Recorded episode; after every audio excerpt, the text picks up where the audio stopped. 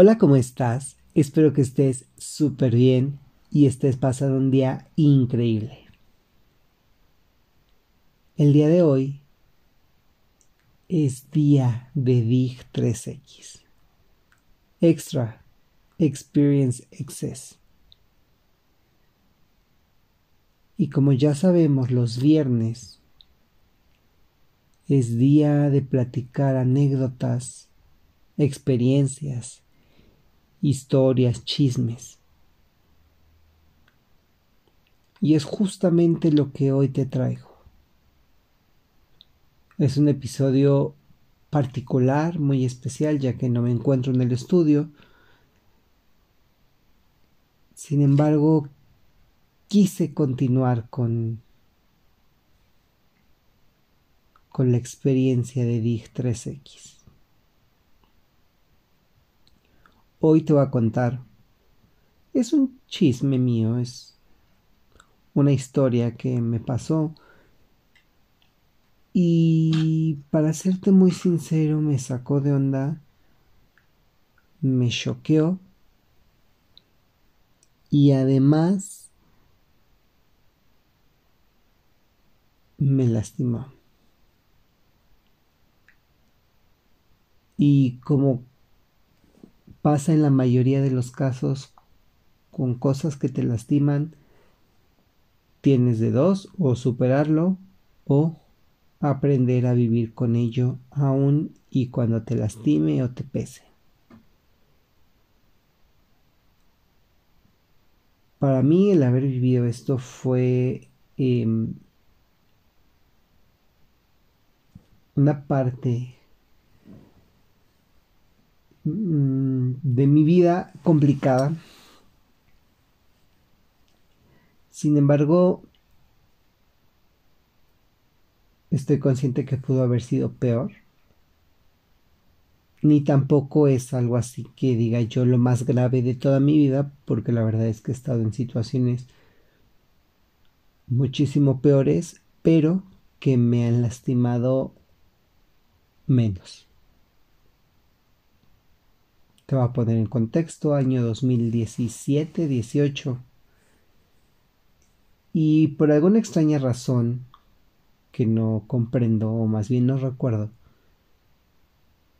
estaba en un centro comercial entre semana, temprano, como al mediodía, y fui a comprar ropa a una tienda cuya marca no mencionaré porque siento que no es no es relevante porque no fue culpa de la marca, sino del mal manejo y la mala administración de su personal. Y bueno. Resulta yo estaba comprando ropa y al momento de acercarme, elegir las prendas que yo quería probarme y meterme al probador, escucho que un policía, la voz de alguien, de un hombre, afuera dice no puedes estar ahí. Pero sinceramente pensé que no me hablaba a mí, que la instrucción o la llamada no era dirigida hacia mí, entonces seguí con mis cosas, estaba probándome camisas y demás y de repente vuelvo a escuchar no puedes estar ahí. Y yo volví a decir a quién le hablará cuando se para afuera del probador y me dice no puedes estar aquí porque este probador es solo para hombres caí en cuenta que me estaba hablando a mí me asomo, lo miro fijamente a los ojos y pongo una expresión en mi cara como de ¿a qué rayos te refieres con que no puedo estar aquí porque es solo para hombres?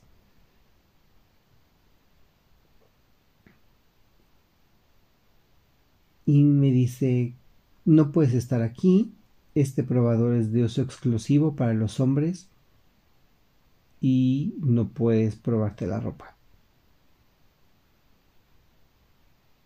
Obviamente yo, sacado de onda y así de... Dude, o sea, soy hombre. Me miro al espejo y me doy cuenta que mi apariencia física eran eh, los motivos principales por los cuales este policía me estaba em, pidiendo que me retirara del probador. Entonces, em, me acerco a un chico de los que trabajan ahí y le digo, oye, pues el poli no me dejó entrar, o sea, ni siquiera me, me dejó terminar de probarme la ropa porque dice que, pues, em, pues la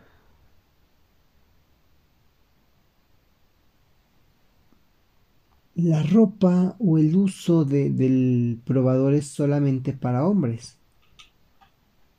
Quiero saber si tú me puedes auxiliar.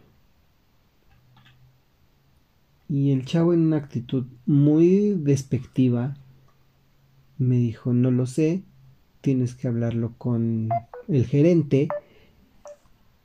Y pues bueno, el gerente sabrá qué, decirte. Me acerco y le digo al gerente, oye, ¿sabes? O sea, pasó esto, elegí mi ropa y me acerqué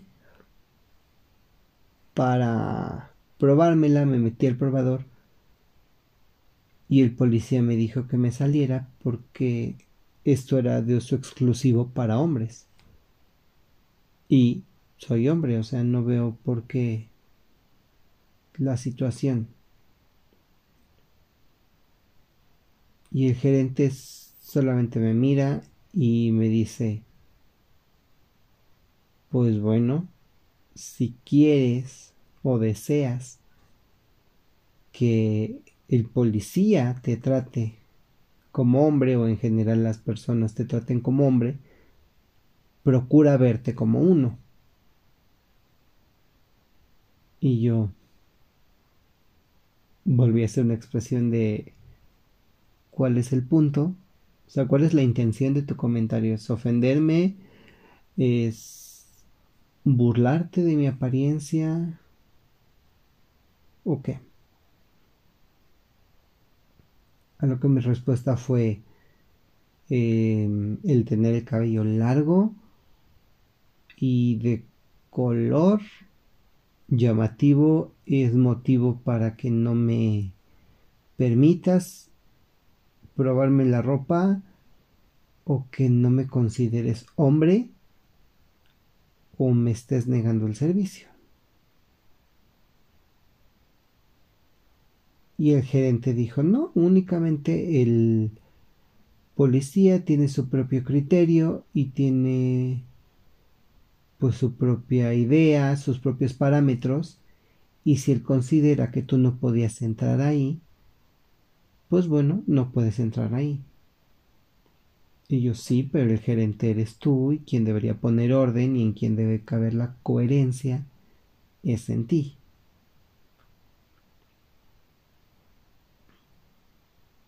Y me volvió a repetir, si quieres que te traten como un hombre, ten la apariencia de un hombre.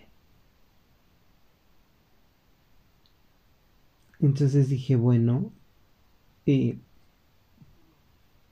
pues me voy a probar la ropa entonces en el probador de mujeres. Pero claro que las demás mujeres que estén ahí, pues no se van a sentir cómodas con que haya un hombre adentro del probador. Y efectivamente voy y le digo a la señorita, me quiero probar esto y necesito pasar al probador y me dice no puedes pasar aquí porque este es el área de mujeres. Ve y pruébate en el lado de los hombres. Y yo sí, pero no me dejan pasar porque no tengo la apariencia de un hombre. Y la chica me dice, pues aquí tampoco puedes pasar y no es mi problema porque yo tengo instrucciones de que pues, no puede haber hombres aquí. Y dije, bueno, no puedo estar ni aquí ni allá. Lo más sencillo fue dejar la ropa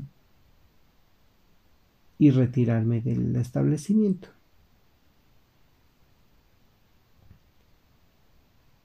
Entré en un conflicto muy, muy, muy grande. Eh, me afectó muchísimo. Incluso tuve a bien preguntarle a mis amigos, a mis familiares y a la gente muy cercana a mí si tenían algún problema con mi apariencia. Y curiosamente hubo opiniones muy divididas, otras así como de no, pues no me importa cómo te veas.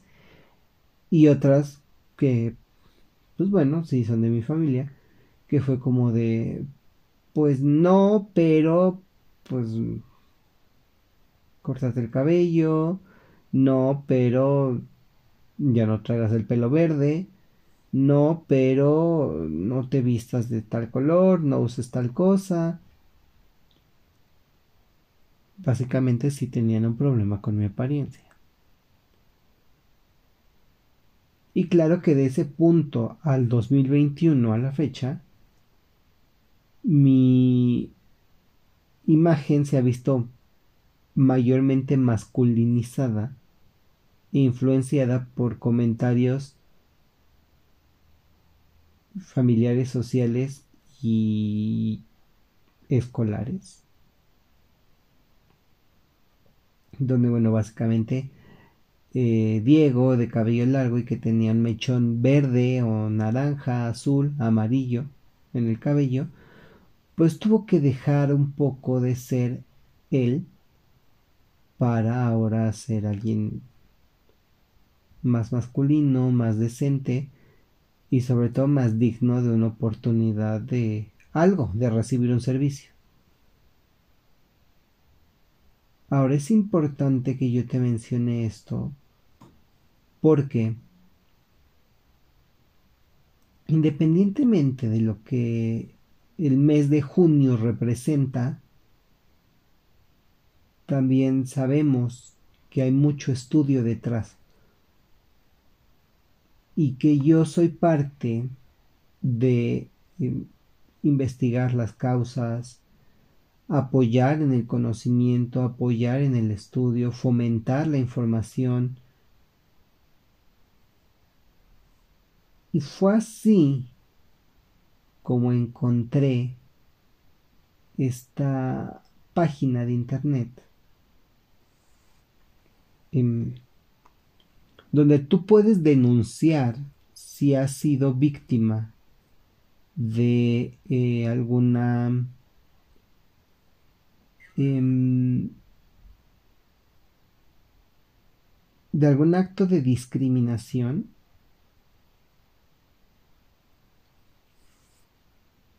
entonces bueno en esta página te da las herramientas para que tú puedas poner tu queja y escribir cómo es que se han llevado a cabo eh, los hechos.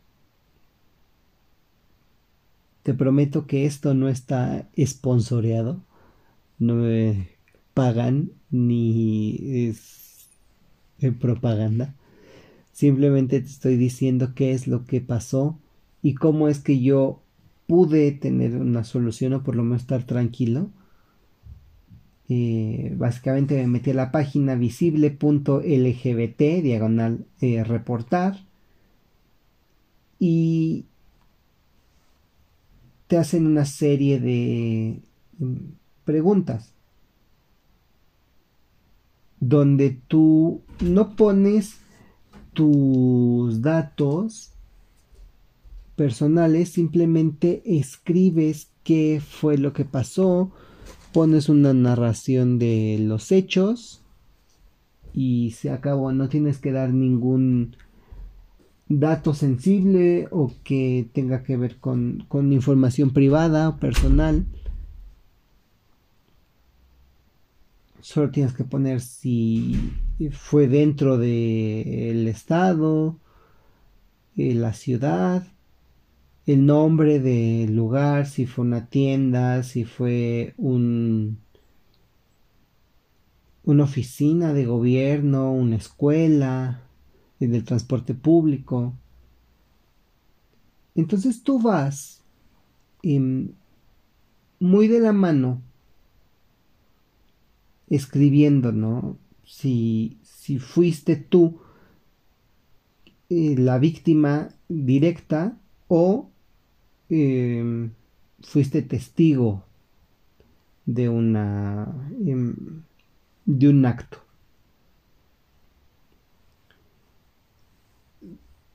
Simplemente tienes que llenar los datos, hacerlo pues, lo más fiel a lo que recuerdes y también es importante mencionarlo, no estás obligado a compartir más información si no lo deseas, simplemente esto es como con fines estadísticos y que pueda proceder y entonces digan en México eh, esto funciona así.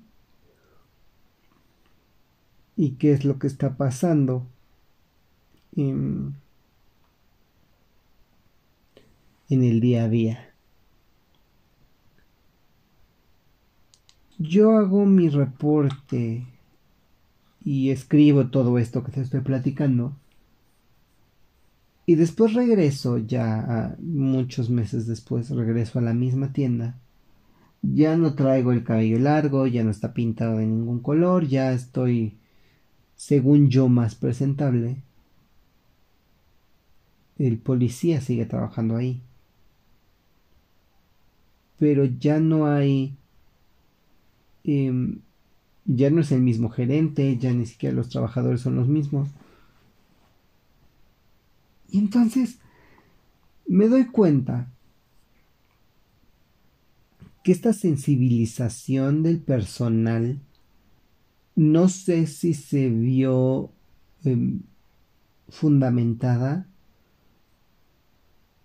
como por una situación de concientización masiva o entró en vigor alguna norma o simplemente se hizo oficioso que respetaran la identidad de las personas porque el policía ni siquiera me dijo ya no puedes pasar, nada, nada, nada. Simplemente estaba ahí, parado sin hacer eh, ningún comentario, no hacía nada de nada, solamente vigilaba.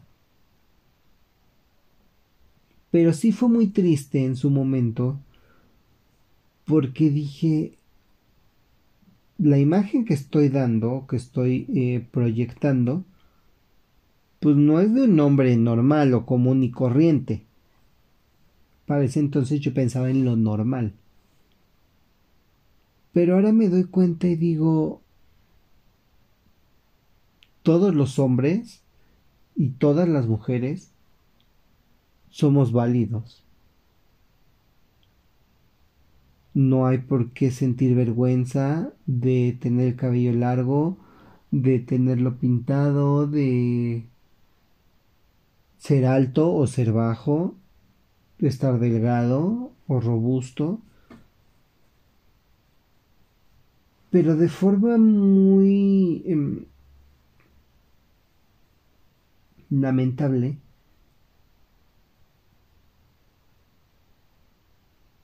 Nuestra apariencia física, nuestra orientación sexual, la condición biológica que tengamos, siempre nos va a condicionar. Recuerdas que yo te dije, hay un currículum que tú presentas y antes de tu formación académica, de, tus aptitudes, de tus habilidades, siempre va a haber una condicionante que te vulnere, que te ponga en desventaja. Y por supuesto que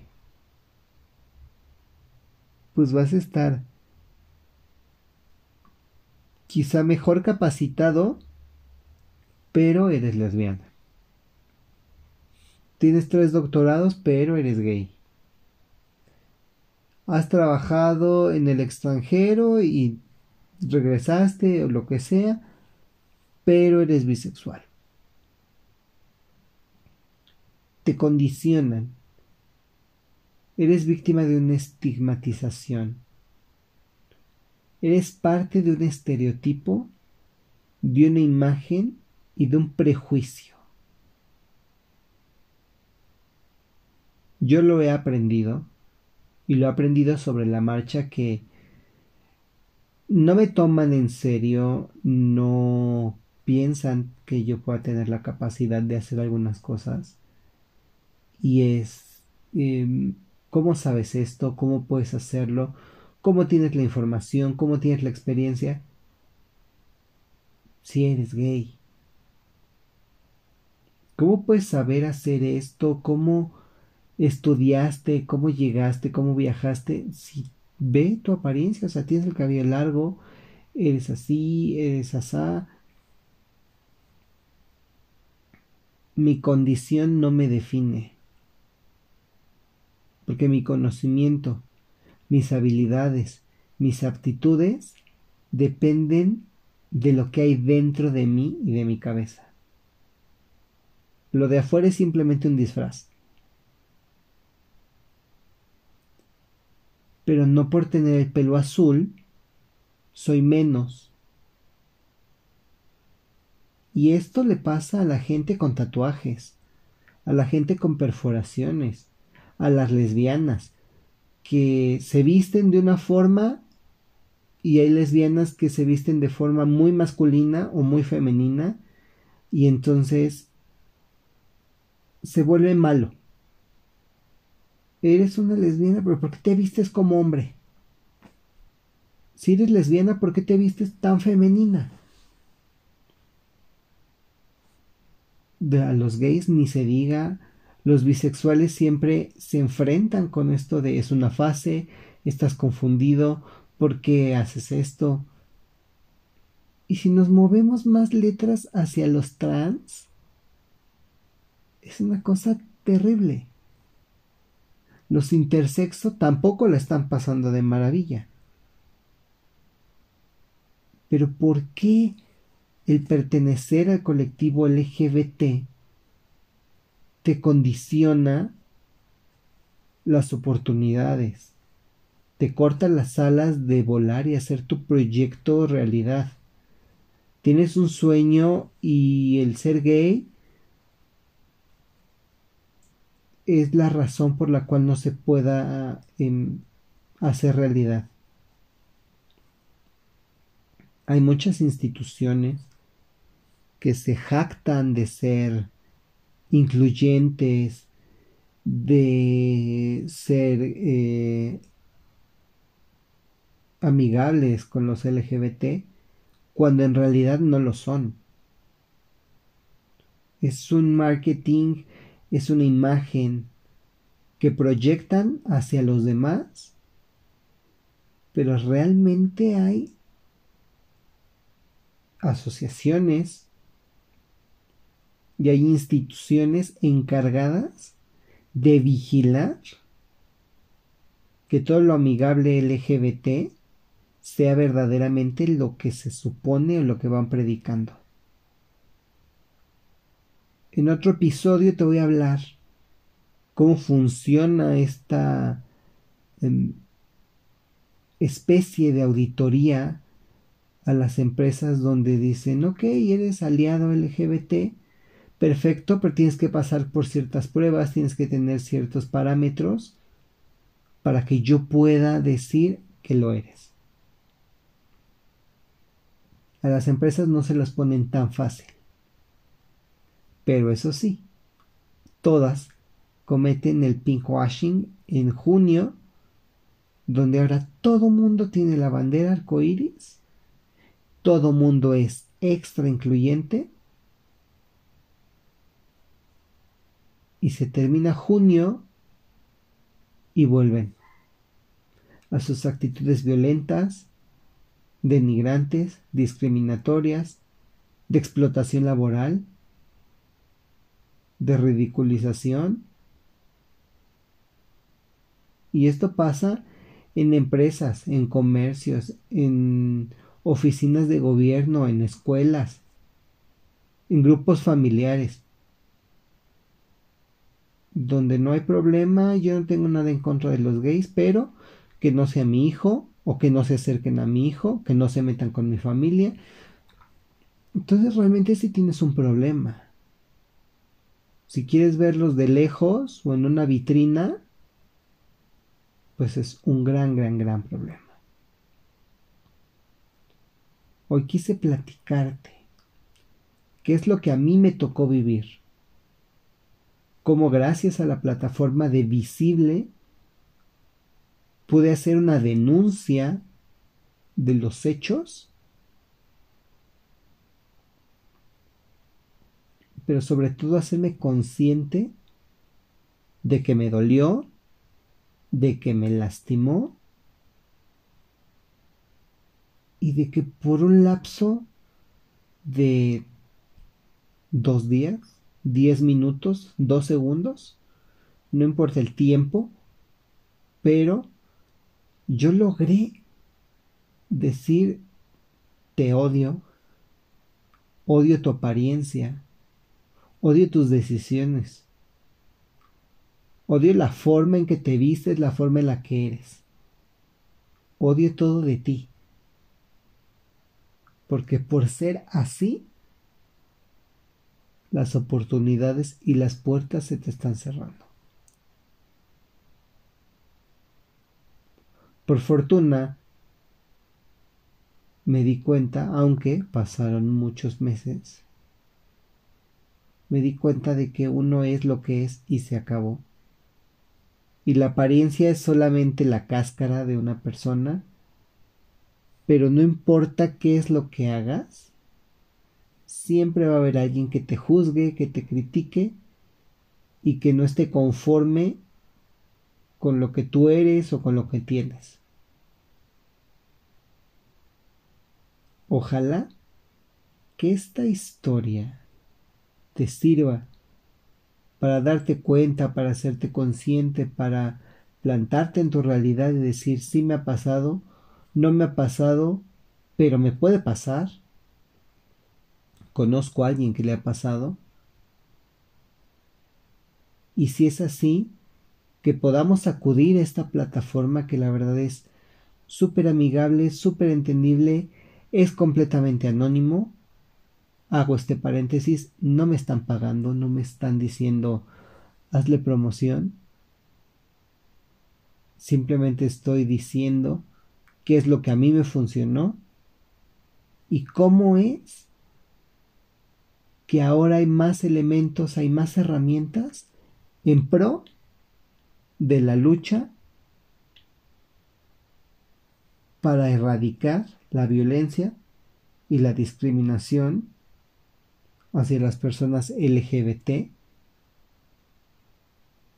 en razón de su condición sexual, su orientación sexual su apariencia, sus decisiones. Ojalá que esto te haya servido y que te haya motivado a hacer algo. Por lo pronto tú y yo nos escuchamos en el próximo episodio. Bye.